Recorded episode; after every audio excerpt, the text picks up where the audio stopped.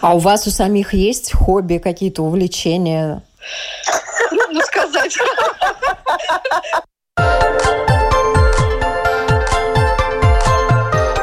Школа для родителей. Здравствуйте, с вами Марина Талапина. Спасибо, что подписываетесь на нас. Подкасты «Школа для родителей» можно слушать на нашем сайте lr4.lv, а также практически на всех платформах, включая Spotify, Google, Apple подкасты. И привет всем нашим слушателям в Англии, Германии, Чехии, Швеции, России, Белоруссии, Казахстане, Израиле, Украине и, конечно, в Латвии. Сегодня мы поговорим об отношении к многодетным мамам в нашем обществе. Я рада представить с нами сегодня Алена Гурьянова, мама четверых детей. Привет. Здравствуйте. И Наталья Зацепина, мама троих детей по совместительству психолог. Наташа, здравствуйте. Здравствуйте. День матери отмечается во многих странах в разное время, и мамам, у которых много детей, тут повезло больше. Их поздравляют чаще, больше. Ну и им нужно готовить гораздо больше праздников для своих детей, для своих домочадцев, думать и заботиться о большем числе людей. У меня лично такие мамы вызывают восхищение. Но как оказалось, у разных людей разные мнения. Вот какие реплики порой вы слышите в свой адрес? Ален, давай начнем с тебя. Ну, обычно это связано с периодом беременности, например, да, когда встречаешь какую-нибудь приветливую, милую пенсионерку, соседку, которая говорит, ты что, опять с пузом? Ну, что-то вот вроде этого, да, то есть э, начиная с третьей беременности, четвертая, не особо уже стараешься афишировать, просто потому что знаешь, что ну, неоднозначную реакцию это может вызвать у окружающих. Особенно вот у меня было, получается, три сына, и когда я ждала, абсолютно все спрашивали, даже кассиры в супермаркетах спрашивали, ну теперь, наверное, девочку ждете. То есть, ну, таких вопросов много было. Люди делают это без э, стеснения, да? Они настолько вот э, прямолинейны. Да, и причем я понимаю, что они это говорят не со зла, они же ведь правда ничего плохого не подразумевают. Я понимаю, что бабушка-пенсионерка прожила совсем другую жизнь, и для нее рождение большого количества детей кажется действительно каким-то сумасшедшим поступком. Я понимаю, что в ее реальности это связано с огромными тяготами, трудностями, с ручной стиркой пленок по ночам, невозможностью, не знаю, там нормально работать, работать, э, потому что работа же ведь раньше была совершенно другая. Это сейчас мы можем себе позволить фриланс, да, и совмещать совершенно спокойно практику свою, свою работу и материнство. Но раньше это заводы, какие-то офисы, да, когда женщина должна была определенное количество часов отсутствовать дома, а потом вечером пытаться еще налаживать быт, да еще и с детьми. Но, я понимаю, что это трудно. Я, но, наверное, может быть, у кого-то это трудно, но раньше достаточно много семей было, в которых э, трое детей, больше. Ну вот э, отношение общества сегодня, наверное, это такой важный момент. Действительно, Наташ, а вы с какими в свой адрес репликами сталкиваетесь? Может быть? Ну, мне, мне, наверное, везло на соседок. В большей степени, наверное, это было удивление, когда как бы, ну, в обществе больше принято, что двое детей, и когда вдруг... И это э, максимум, да? Да, да, да. И вдруг, когда было уже видно, что будет третий ребенок. Я тоже, так сказать, не, не особо распространялась, ну, и э, у всех было удивление, но как-то те знакомые, скажем, не самый ближний круг, но которые вот просто хорошие знакомые, в основном женщины говорили о том, что как хорошо, что ты решила, ты молодец. Вот я не решилась, вот теперь всю жизнь жалею. То есть вот поколение наших родителей, большинство женщин вот так вот с поддержкой, с каким-то восхищением, э, что вот э, с какой-то жалостью, и вот каждая добавляла, вот а я не решилась, а вот теперь жалею. Наверное, все-таки поколение наших родителей, там было уже поменьше меньше детей. У наших бабушек и дедушек там трое-четверо – это нормальная семья. А вот у наших родителей, да, устоялось, как правило, двое или один. А вы, вы хотели с детства большую семью, Аленушка? Я много об этом думала, меня часто об этом спрашивают. Меня об этом спрашивают даже дети мои. Я не могу даже сказать, что я в какой-то момент приняла решение, что я хочу быть многодетной мамой. Как-то так. Было какой-то жизненной установкой. Так сложилось. Я по-другому не могу сказать. В 19 лет, э, еще до рождения старшего сына, если бы кто-то говорил мне о том, что я буду многодетной мамой, я бы очень долго смеялась. В тот момент я была уверена, что только карьера меня будет интересовать всю мою жизнь. Мне казалось, что материнство — это тягот, и вообще зачем мне это нужно. А вот э, когда я, скажем так, подросла, да, и у меня родился первый ребенок, мне настолько это все оказалось комфортно, я поняла, что это не выбивает меня из себя, а наоборот только дополняет. Ну и как-то, а дальше там уже как-то само по себе получилось. Не знаю, как объяснить. Наталья. Пока Алена говорила, я так задумалась немножко, как, как же так получилось. Ну, естественно, наверное, первые дети, в смысле, первый и второй, это было какое-то более-менее запланированное.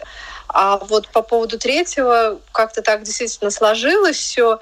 Но меня не покидала мысль о том, что такое ощущение, вот во многой литературе я потом встречала, что многодетные мамы живут с ощущением, что вроде все есть, а вот кого-то не хватает. Там за столом просто вот, да, вот ощущение того, что кого-то не хватает. Только непонятно кого, все вроде на месте, а кого-то не хватает. И когда родился третий, у меня три мальчика, третий сын, я поняла, что вот теперь мне хватает. Я, конечно, восхищаюсь Аленой. Алена, ты просто три, наверное, это мой максимум по сравнению с таким количеством у тебя детей. Три это так. Попытка.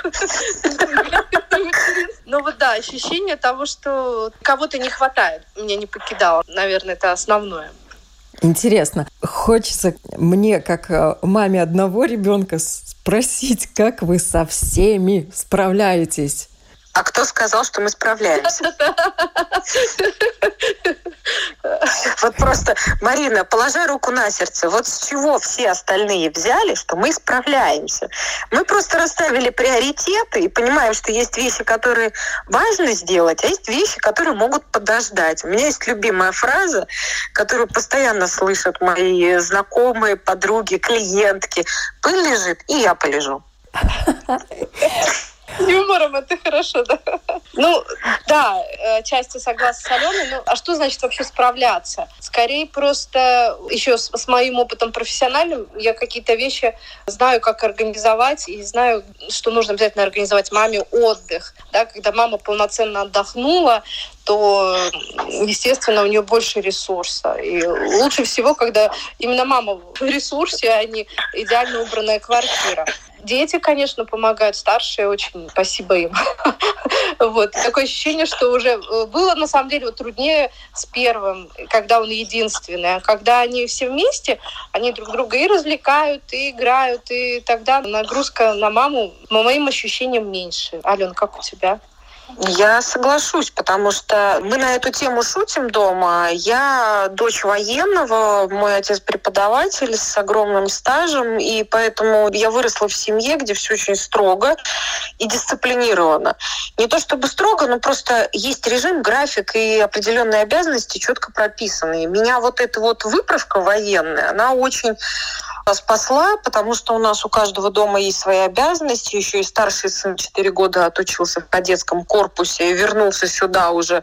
Мы шутим, у нас есть курсовой офицер, который прививает дисциплину младшим, плюс еще дети. Действительно, очень часто я им даю просто командные такие задания, что вот у вас там уборка, вот есть такие этапы, как вы между собой это будете разделять. Это не моя история, вы там сами договоритесь. Потому что на самом деле вот я вижу, я надеюсь, что это так и останется. Это, наоборот, только больше сплачивает их. Они действительно команда. Они делают это все вместе. Они распределяют обязанности сами между собой. Они друг о друге заботятся. И мне на самом деле в этом плане достается все самое простое. Просто вовремя, когда ребенок подошел, обнять его, поцеловать. В принципе, это самое приятное, наверное, в материнстве. А все остальное мы как-то само тоже происходит. Ну, вот мне кажется, все-таки я смотрю на многодетных мамочек. Это такие энергичные женщины, которые занимаются, несмотря на то, что у них много дел в семье, да, они еще успевают заниматься какими-то общественными делами, и работа у них есть. И тут вот то, о чем ты только что сказала, тут и тайм-менеджмент, и логистика, и готовка, и школа, и детский сад, и все это организовать. И, на мой взгляд, многодетных мам можно, наверное, сравнить с руководителями таких маленьких компаний. Да простят меня папы, но мне кажется, что в многодетных семьях рулят все-таки мамы. Папы, конечно, помогают, но мамы рулят. Так ли это, Наташ? Ну да, скорее да. Тут и логистика, и тайм-менеджмент, естественно. Еще в этот тайм-менеджмент встроено, как я еще раз хочу просто сделать на этом акцент, обязательно планирование отдыха собственного для мамы. То есть тут еще и возможность, чтобы побыть самой с собой наедине, и детям дать возможность, и когда-то спланировать, когда они по отдельности у бабушек, у дедушек, чтобы у них была возможность также и пережить опыт, когда они единственные, ну, в смысле, когда нет других детей, и вот все внимание им. Вот много таких нюансов, которые в процессе приходится балансировать. Алена, у тебя опыт в этом отношении, да, конечно, да. очень большой. Ну, это да. На самом деле я очень часто дома тоже, это вот наша такая домашняя шутка, мы смеемся, что я управленец. Я, в принципе, сама не так много делаю. я больше руковожу. Мне действительно очень повезло, мне очень много помогает муж, он действительно выполняет очень большое количество обязанностей. Мне есть чем сравнить, потому что с тех пор, как муж появился, стало, конечно, гораздо легче в быту.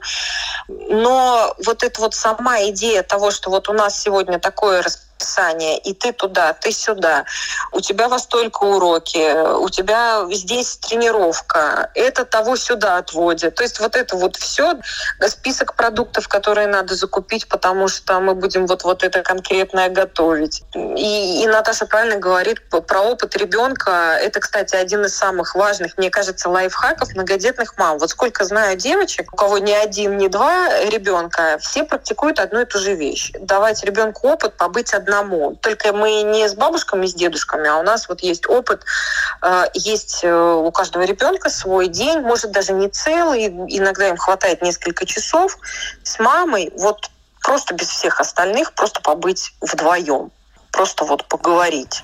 А вы бываете одни вообще? Когда вы бываете одни?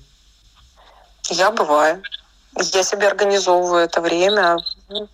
Потому что если я не буду этого делать, то я никого не смогу ни обнять, ни поцеловать. Вот Наташа об этом, кстати, очень много сказала. Она в этом очень хорошо разбирается. Ну вот сколько маме многодетной надо в неделю бывать одной, отдыхать, чтобы вот действительно наслаждаться процессом воспитания и развития своих детей? Я думаю, что не только многодетной маме, но и любой маме даже уже статистика по этому поводу есть. Для того, чтобы вернуться к себе и быть с собой как-то в контакте, это должно быть э, минимум в день полтора-два часа.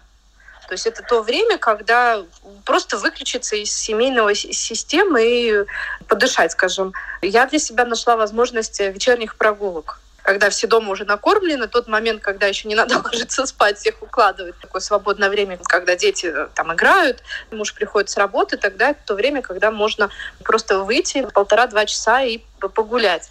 Ну, то есть это нужно делать каждый день, потому что усталость накапливается. У нас как-то в культуре принято планировать дела, но не планировать отдых. А, а отдых — это очень важная часть. Действительно, это тот баланс, который мы должны взять в руки и, не оставлять на остаточном... Ну, вот тут я работаю, а все остальное, когда я не работаю или что-то не делаю, тогда я, значит, отдыхаю. Нет, отдых должен быть запланирован. И гулять желательно одной, да? Вот именно да, одно. Да, да. Вообще сложности, вот сложные психологические моменты, э, с которыми вы сталкиваетесь, как многодетные мамочки? Хороший вопрос. Внутри семьи или вовне? И в семье, и вовне, потому что в семье, конечно, можно организовать все и классно, но там все равно возникают какие-то моменты. А если ну, прилетело да. что-то извне, то оно прилетело, и в семье все равно же наверняка это тоже как-то или обсуждается, или отражается.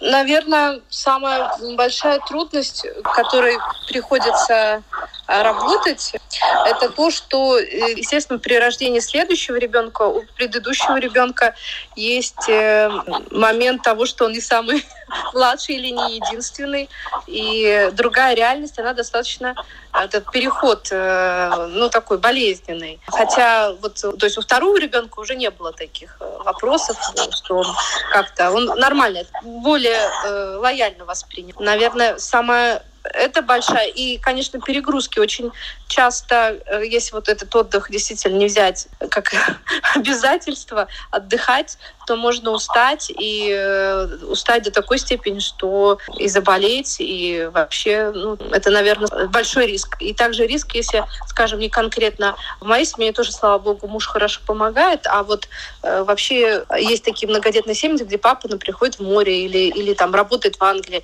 и когда мама вот сутками одна, вот там вот очень большие риски выгорания эмоционального.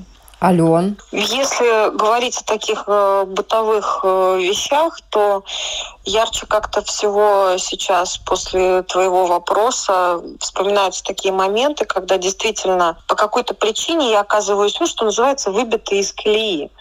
То есть или я устала. Бывает, я даже, я детям это объясняю. То есть э, я говорю, мама вовремя воды не попила, мама вовремя не прилегла, мама вовремя не поела. Когда я чувствую, что вот я сейчас взорвусь. И это самое сложное, потому что в этот момент надо успеть взять себя в руки и не разнести все вокруг, при этом принять экстренные меры для того, чтобы привести себя в состояние ресурса, но при этом сделать так, чтобы дети от этого не пострадали. То есть то, что у меня ресурс закончился, это же, в принципе, это не должно становиться их проблемой. И мне нужно объяснить, что, товарищи, сейчас у нас полчаса мама сидит одна в комнате. У нас просто такие периодически случаются такие моменты, когда ну, наваливается усталость, она по разным причинам может возникнуть. Дисбаланс такой, отсутствие ресурса. Ну вдруг что-то случилось, там ребенок выгрузил в тебя очень много негативных эмоций, ты вроде их в себя законтейнировала, но через полтора часа понимаешь, что у тебя все, вот, ну край. Ну, у нас как-то вот этот контакт есть. Мы как-то договорились. Э, я прошу о том, чтобы меня оставили в покое хотя бы на полчаса. И тут э, ну, много всяких вариантов, э, чем можно детей отвлечь. Тут каждая мама, конечно, для себя выберет. Но я могу просто закрыться в спальне и сидеть полчаса, не знаю, с книгой или просто смотреть в стенку. Потому что бывают моменты, когда совсем плохо. Если, например, я не могу выйти из квартиры в этот момент, у меня, например, мужа дома нет, я не могу уйти, сейчас пойти погулять. Тут, конечно, важное слово «помощь». Помощь со стороны, помощь мужа и, наверное, мы начнем сначала с помощи нашего государства. Как вы ее оцениваете? Конечно, она не поможет взять на себя на полчаса ответственность за детей, чтобы вы полежали, отдохнули, да, но, тем не менее, помощь на государственном уровне, она тоже важна, правильно? И в связи с этим у меня вопрос. Как вы оцениваете помощь нашего государства? Да, интересный вопрос. Я не так давно многодетная мама еще не успела, так сказать, в полной мере. Насладиться помощью? но какие-то вещи меня приятно удивили. То есть э, при наличии уже двух детей, когда родился третий, эти все и пособия и единоразовые, и постоянные, то, что э, есть там определенные скидки. Налог на недвижимость, кстати, приятно была удивлена. Неожиданно, я просто не знала, какие скидки бывают, и потом как-то какие-то вещи, когда начали происходить, меня это приятно удивило. Если говорить о том, что ну, всегда можно что-то улучшить, да, с этой позиции, у нас не так все плохо, например, как в Великобритании. Вот я с клиентами работаю, да, с девочками, у них там совсем небольшой срок декрета и, и ухода за ребенком, там вообще как-то все странно. И я даже не берусь комментировать, как в этом можно выжить. Но вот, скажем, из того, что не хватает, наверное, как ни странно, это особых мест, куда можно прийти с детьми. Ну, сейчас нас вообще никуда нельзя, конечно, прийти с детьми, но, в принципе, какие-то общественные места, которые приспособлены для не только для многодетных, вообще просто для родителей, там, начиная от общественных туалетов, отсутствия детских, да, и заканчивая того, что не во всех местах э, кафе или где-то еще есть э, какие-то уголки. Реально бывают такие моменты, когда очень хочется куда-то пойти посидеть, и чтобы дети дети там чем-то были заняты, а ты смог там просто поесть и попить. Двумя руками. Ален, да. пособия на детей, на что их хватает? Ну, вообще их хватает на то, чтобы их откладывать. Хороший вопрос про помощь государства, но на самом деле я на нее не особо рассчитывала никогда.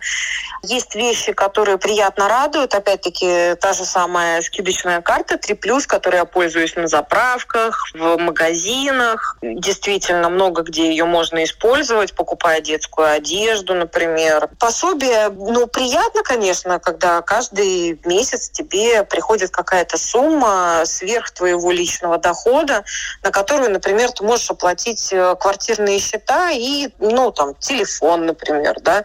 Ну, телефоны всем детям и себе за компанию. Ну, что еще, если говорить о помощи государства, это не государство, это чисто по-человечески, но, например, в тех же самых поликлиниках, больницах и прочих таких вот медицинских, например, учреждениях, когда ты приходишь не с одним, с двумя, а с тремя, ну, как-то стараются все-таки пропустить, не знаю, там, детей занять. Э, у меня каждый год вот эта эпопея с гигиенистом, когда я прихожу, выкладываю документы на всех детей, и меня спрашивают, вам в один день записать или вас на два дня раскинуть. То есть стараются идти навстречу, стараются помогать. На самом деле я с этим ну, довольно часто сталкиваюсь. Такого, чтобы мне делали замечание, что у меня дети расшумелись, например, в очереди к врачу, ну, ни разу не было, чтобы кто-то там шикнул или еще что-то. Во всяком случае, работники государства стараются помогать. Ну, а то, что вот Наташа говорит, что не хватает мест, куда можно было бы пойти с детьми, это да. Даже банально начиная от парковки. Ты паркуешься вместе со всеми, и около торгового центра или еще где-то, да, есть вроде как места для мам с детьми, но я буквально на днях видела, как подъехала на вот такое вот семейное место, подъехала прекрасная женщина с сыном, которому, ну, в районе 22, наверное. Думаю, ну да, дитятку надо было так аккуратно высадить ближе к входу в магазин. А дети же начинают разбегаться по парковке. Они же не всегда выходят из машины организованно. И ты каждый раз вот это пытаешься их всех поймать, чтобы никто никуда не убежал. Ну, как-то так. Ну, это вот то самое, о чем важно, наверное, сегодня поговорить, отношения общества, чтобы они были внимательны, и куда они ставят те же машины. Это, это про отношения людей, конечно. Есть еще какие-то такие моменты, что, на ваш взгляд, можно сделать и со стороны государства, и со стороны общества для многодетных семей? Что реально поможет вам, чтобы вам жилось легче, комфортнее, удобней? Что надо сделать? Наталья. Наверное, было бы здорово, и не только для многодетных, но и вообще для людей с детьми. Еще раз проговорю, что это вот какие-то более комфортные общественные места. Когда-то у нас очень давно было такой культ материнства. Это, конечно, уже не так. С одной стороны, каждый культ — это что-то нехорошее, но такое ощущение, что сейчас обратное, что если ребенок там кричит или капризничает, а хотя такое бывает очень редко, но вот у меня лично я наблюдаю, что это скорее вызывает в обществе такое негативное отношение. Поддерживаю, согласна, сама сталкивалась. Да, в магазинах, если ребенок раскапризничался, разбил что-то или так далее. В Европе вот в этом смысле гораздо все приятнее, если даже ребенок что-то разбил э, в магазине, в маленьком и в большом, его наоборот от стресса спасут. Да? У нас могут по-разному. Не скажу, что тотально все плохо, нет, но бывает по-разному. И в целом вот это отношение к кричащим, плачущим детям, то есть вызывающее какое-то негативное эмоции. Нетерпение да? такое вызывает да, в обществе. Нетерпение, да, да, да, совершенно верно.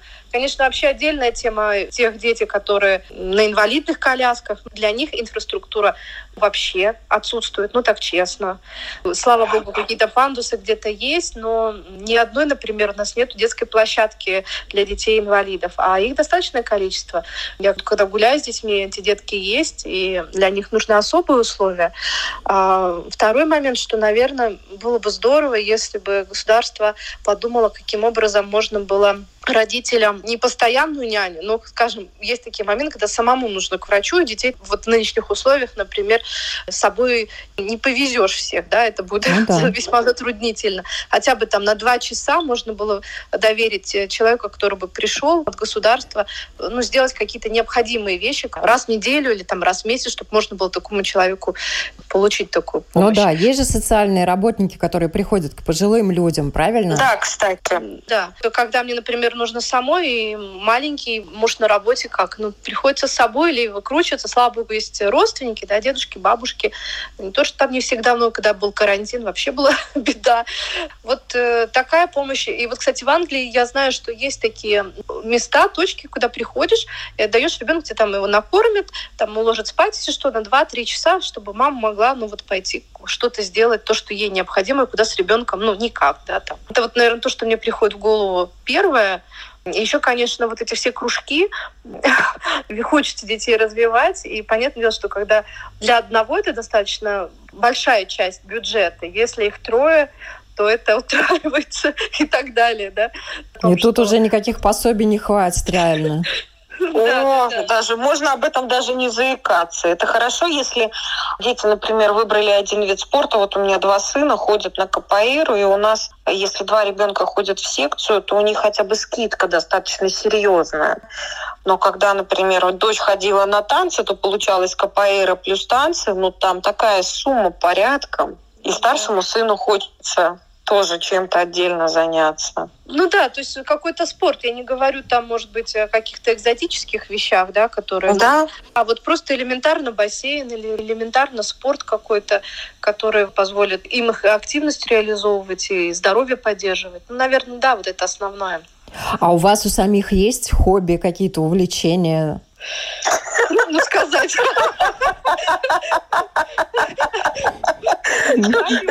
Наш смех, наш смех будет ответом. Ну, я хожу в бассейн. Это вот мое время два раза в неделю, пока я туда дойду сама с собой, о чем-то думаю, пока обратно дойду, там еще, собственно, в бассейне упражнения. Хобби у многодетной мамы, это хорошо звучит. Эту тему надо подумать. А. Больше подумать, да.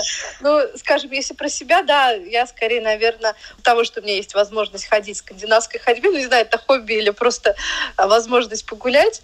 Ну, еще я сила своей профессиональной деятельности и занимаюсь тем, что пишу детские сказки. Ну, это вот хобби или работа, это, наверное, мне повезло, что у меня и хобби, и работа в одной единице, поэтому вот что-то другое. Принимается. Как хобби, правда, Алена? При... Принимаем как хобби.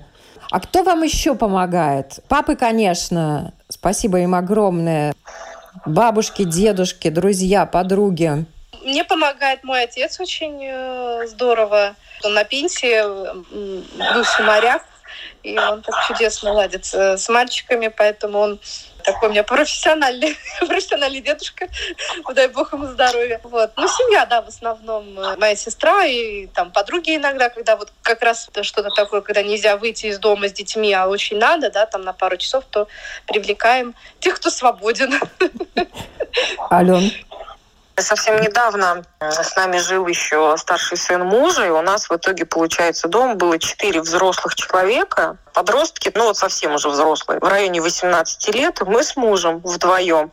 И мы, например, прошлогодний карантин весьма успешно, мы назвали это жонглировать, да, кто из нас кого когда подхватывает. На самом деле, как-то вот у нас, у меня у мужа довольно свободный график, и у меня точно так же. У нас вот проблемы, кто побудет с детьми, обычно не бывает. Поэтому сейчас уже вот на данном этапе своей жизни я за помощью не обращаюсь, хотя был период, когда было совсем вот э, тяжело в этом плане. У меня в какой-то момент, ну это было двое детей, у второго сына, когда ему было вот от года до двух, была няня. Но так по большей части я вот та самая мама кенгуру, которая с ребенком, особенно когда ребенок только родился, да, я на работу всегда с детьми ходила. Ну, не работа такая, которая позволяет мне, слава богу, все это делать вместе с ними. Тоже вот по поводу хобби, работы. То ли хобби, то ли работа, непонятно. То есть хобби, которое приносит доход, Тоже ну, неплохо. рассказывай, чтобы наши э, слушатели уже поняли, чем ты занимаешься в свободное от детей или с детьми время. Нет, у меня нет свободного времени от детей, просто моя работа, она предполагает, э, скажем так, загрузку детьми и что дети не мешают. Я много занимаюсь с традиционной славянской куклой тряпичной. Я провожу мастер-классы уже очень много лет. Ну, это один из видов моей деятельности, да, потому что так-то я еще послеродовая доула, именно как многодетная мама, которая заинтересовалась в определенном этапе своей жизни, а как же правильно после родов восстанавливаться, я в эту тему пошла глубоко. Наташа там про баню напомнила, в бане работаю я еще. То есть это не мешает материнству. То есть мастер-классы с ребенком маленьким абсолютно легко вести. Я выходила на свои первые мастер-классы после рождения третьего и четвертого ребенка через полтора месяца. Я ездила вместе с детьми. Ребенок, висящий у груди, ни меня, ни моих учениц никогда не смущало. Сейчас в онлайне это вообще не проблема.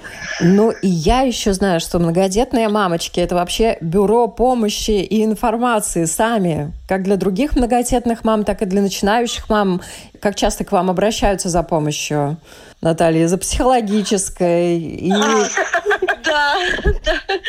Конечно, да. Вот профессионально работаю и консультирую, естественно, мам очень много, и тема вот этого эмоционального родительского выгорания это как бы такая звучащая тема. Мы делали в прошлом году с Ксенией Соловьевой группу для мам поддержки онлайн, как раз когда начался у нас этот карантин, вели ее почти год, сейчас отпустили, раз в неделю встречались в Zoom, работали. Но это вот кроме того, что индивидуально происходит, конечно, всегда обмен информацией врачей, зубных врачей, и так далее.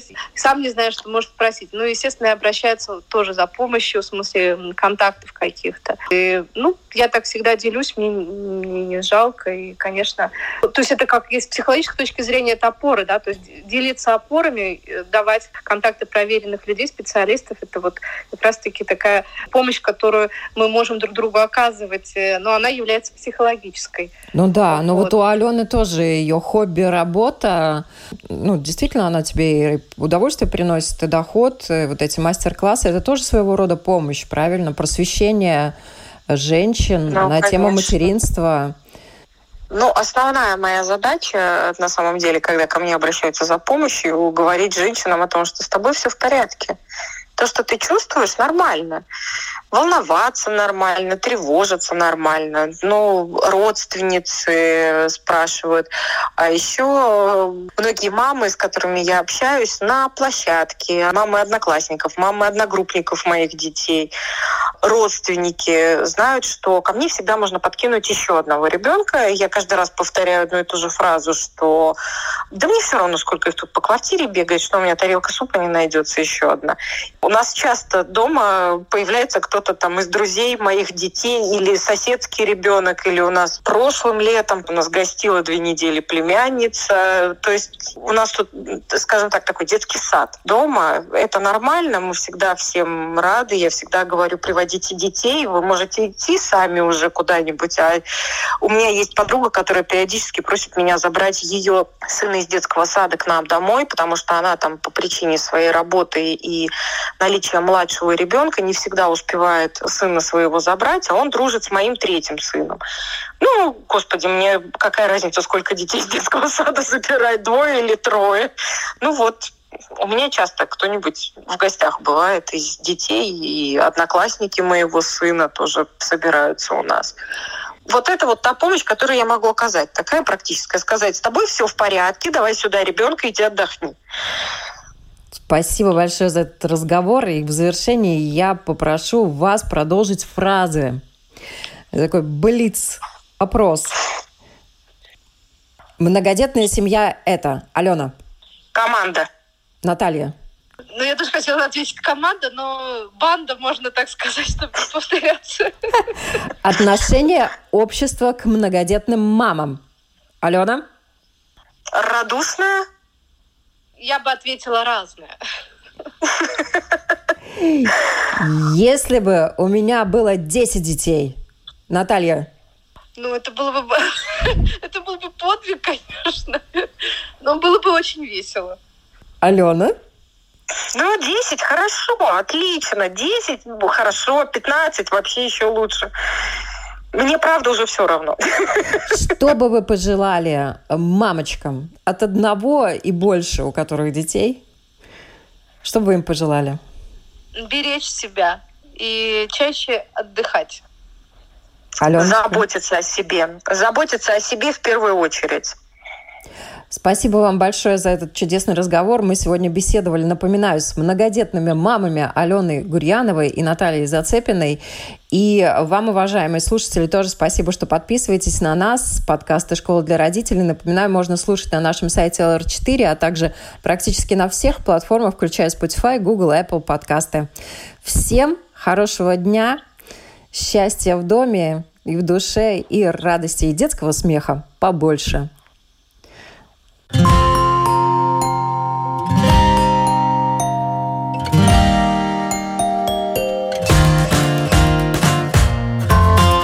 Стать другом, учителем, доктором. Научить доверию, терпению, радости.